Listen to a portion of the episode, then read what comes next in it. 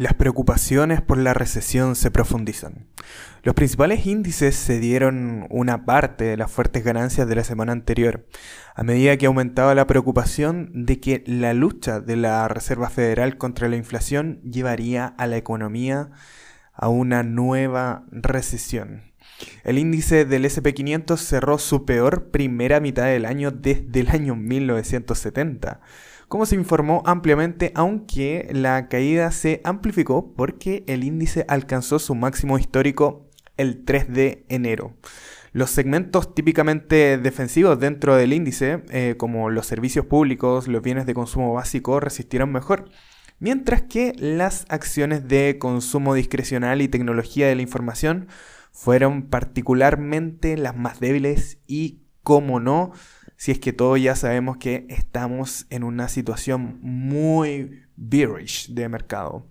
Y los mercados estaban programados para cerrar el lunes 4 de julio, hay que tenerlo en cuenta. Recuerden que es la conmemoración del feriado del Día de la Independencia de los Gringos.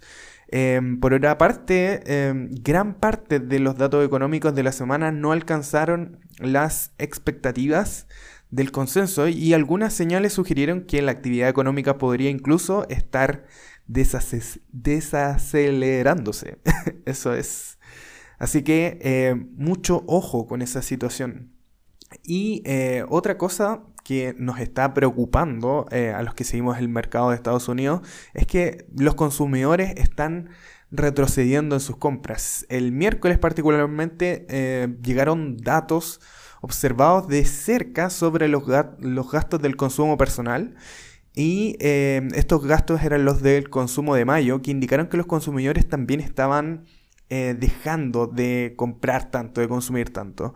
Y ajustadas por la inflación, las compras cayeron un 0,4% en mayo, la primera caída del año 2022, impulsados por una caída del 1,6% en las compras de bienes las compras de servicios, por otro lado, aumentaron un 0,3%, pero gran parte del aumento fue impulsado por el gasto en vivienda y salud. Y el ingreso disponible, ajustado por la, eh, inflación, informado el jueves, cayó un 0,1% durante este mes. Los datos fueron eh, suficientes para empujar la estimación de un modelo de la Fed.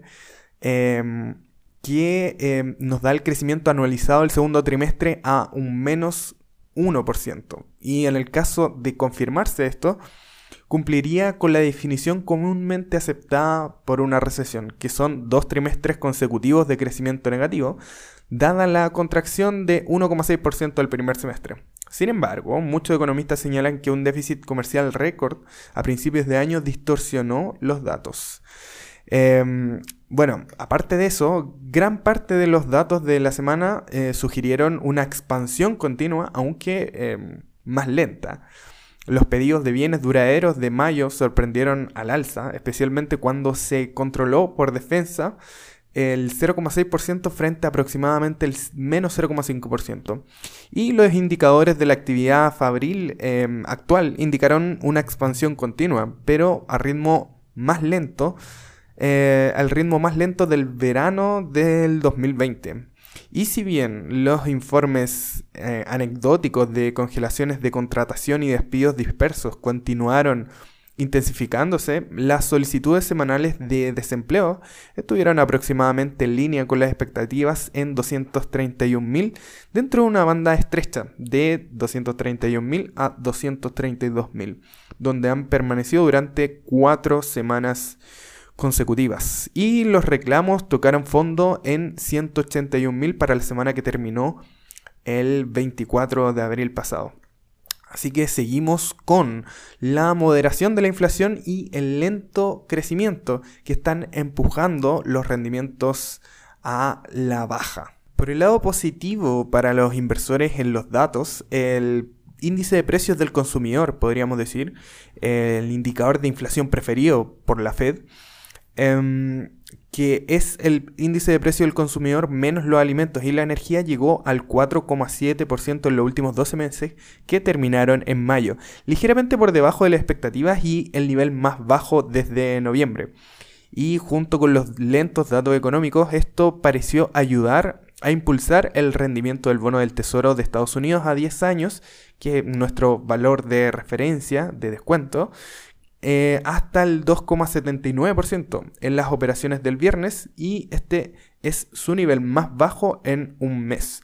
Recuerda siempre que los precios de los bonos y los rendimientos se mueven en direcciones opuestas. Algunos operadores de T. Rowe Price mencionaron los temores de recesión como un factor subyacente del repunte de la semana en los bonos municipales. Sin embargo, el mercado con ventajas fiscales quedó a la saga de los bonos del Tesoro de Estados Unidos, ya que las continuas salidas de fondos y la débil demanda de nuevas emisiones frenaron su rendimiento.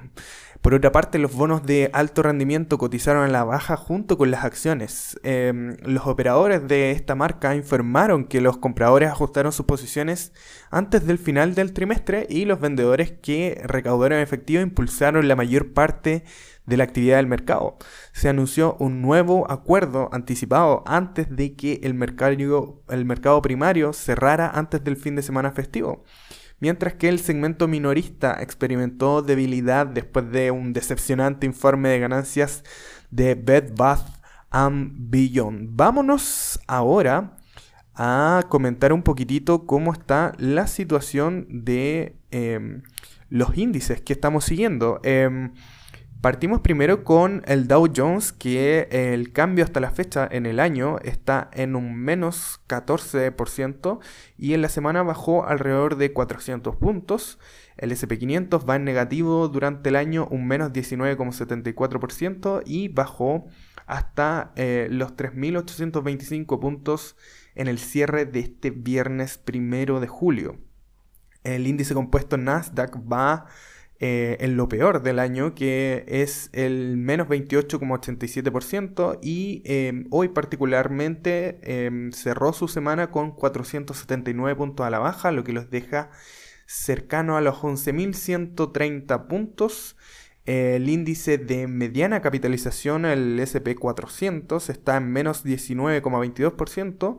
Mientras que el Russell 2000 es otro de los grandes índices que está pegándose fuerte en el piso, que está en un menos 23,05% con 1727 puntos. Seguimos entonces con un viajecito por Europa.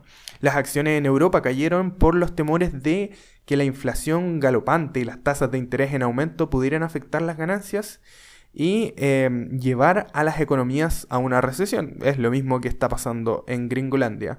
Y en términos de moneda local, el índice paneuropeo, el Stock Europe 600, terminó la semana con una caída del 1,4%, mientras que el DAX en Alemania retrocedió en la semana un 2,33%, el CAC 40 de Francia perdió un 2,34% y el índice de Italia cayó un 3,46% mientras que el índice, eh, el Fortune 100 de Reino Unido cayó un 0,56, fue el menos afectado de las grandes economías de Europa.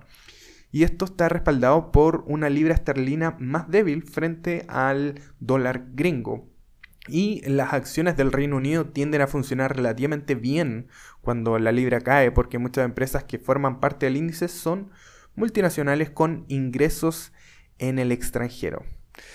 Una cosa bien interesante es eh, la señorita Lagarde del Banco Central Europeo eh, se está pegando a la senda de tasas. Porque si bien los políticos de línea dura del Banco Central Europeo continuaron planteando la posibilidad de un aumento de la tasa de interés de 50 puntos básicos ya en julio, la presidenta del Banco Central Europeo, Christine Lagarde, reiteró la orientación para un aumento de 25 puntos básicos. O sea, esta chiquilla quiere quedarme un poco más tranquila, eh, seguido de otro aumento en septiembre, cuyo tamaño va a depender sobre los datos que vengan en adelante. Y en la conferencia anual del Banco Central en Portugal afirmó que el Banco Central Europeo necesitaba actuar de manera decidida y sostenida, incorporando nuestros principios de gradualismo y opcionalidad para hacer frente a la inflación elevada.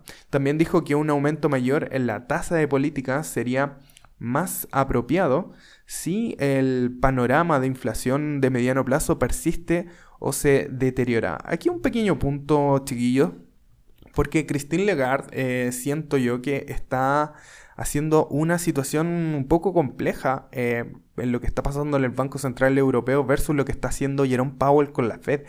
Em, en la última reunión de la Fed se subieron 0,75% las tasas de interés, 75 puntos básicos.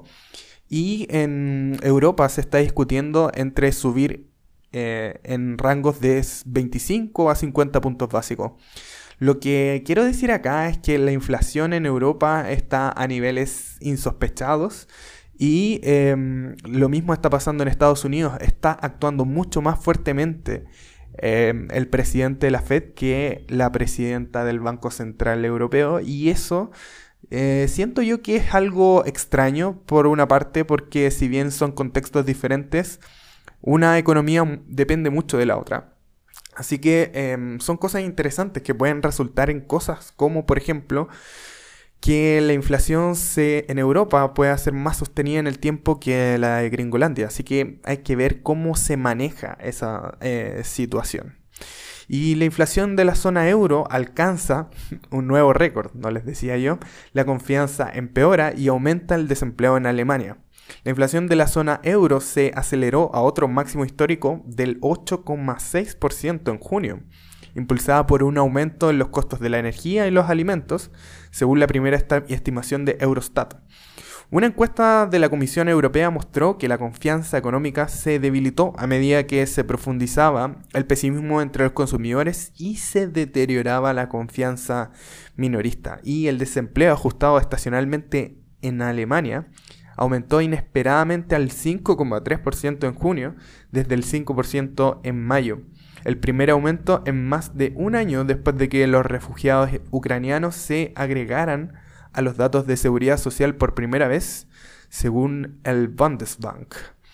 Otra noticia interesante es el déficit récord en la balanza de pagos del Reino Unido y el PMI manufacturero revisado que está a la baja.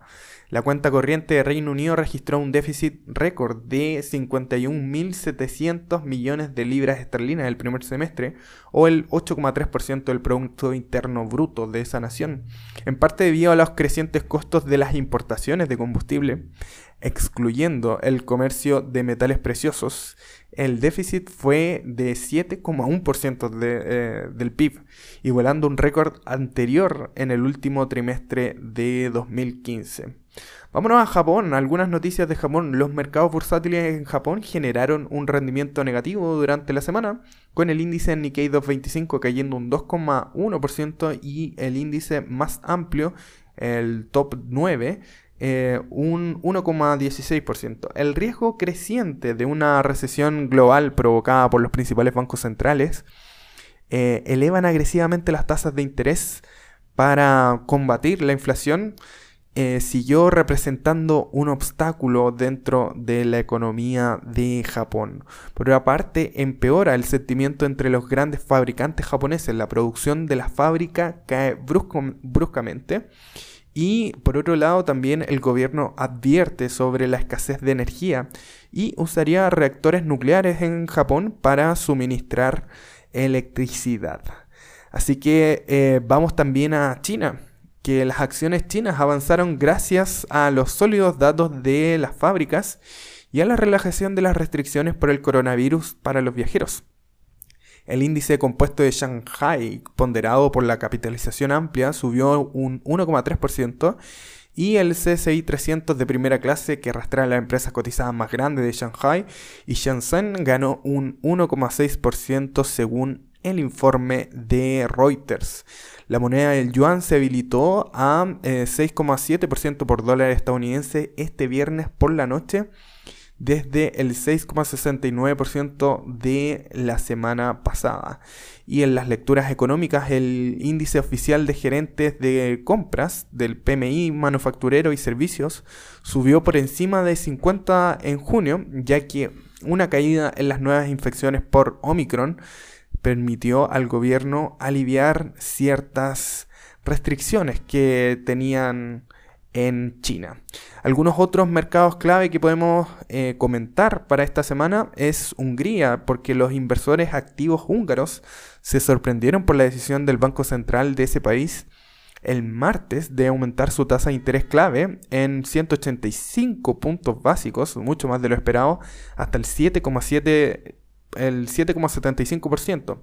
Y el jueves el Banco Central elevó su tasa de depósito a una semana en 50 puntos básicos también a 7,75%.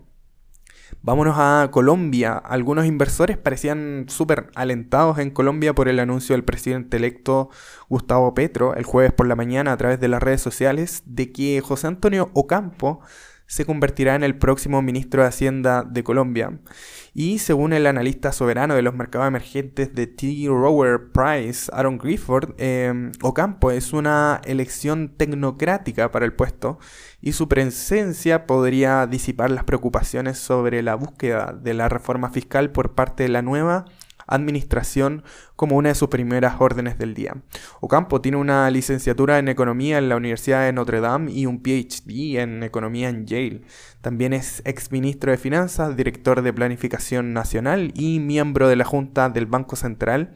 Y por otra parte también ha desempeñado un papel clave en las Naciones Unidas. Además, actualmente es profesor de Asuntos Públicos e Internacionales en la Universidad de Columbia y ha publicado varios libros y artículos académicos. Em, por otra parte, en la materia de la política em, monetaria de Colombia, el Banco Central elevó su tasa de préstamo clave en 150 puntos básicos hasta el 7,5% del jueves y la decisión fue unánime entre los formuladores de políticas y en general estuvo en línea con las expectativas. El aumento fue mayor que el aumento de la tasa de 100 puntos básicos en la reunión de política anterior y Gifford, em, el analista de, Tower Price, cree que la declaración posterior a la reunión de los formuladores de política fue agresiva, con menciones de expectativas de inflación crecientes que ahora están significativamente, muy entre comillas, por encima del objetivo en el horizonte y de la política y una actividad económica que ha sorprendido al alza debido a la fuerte demanda de los consumidores. Así que mis hermanos colombianos están muy contentos en ese sentido. El Banco Central elevó su pronóstico de crecimiento del PIB de Colombia para 2022 al 6,3% desde el 5% que tenían anteriormente.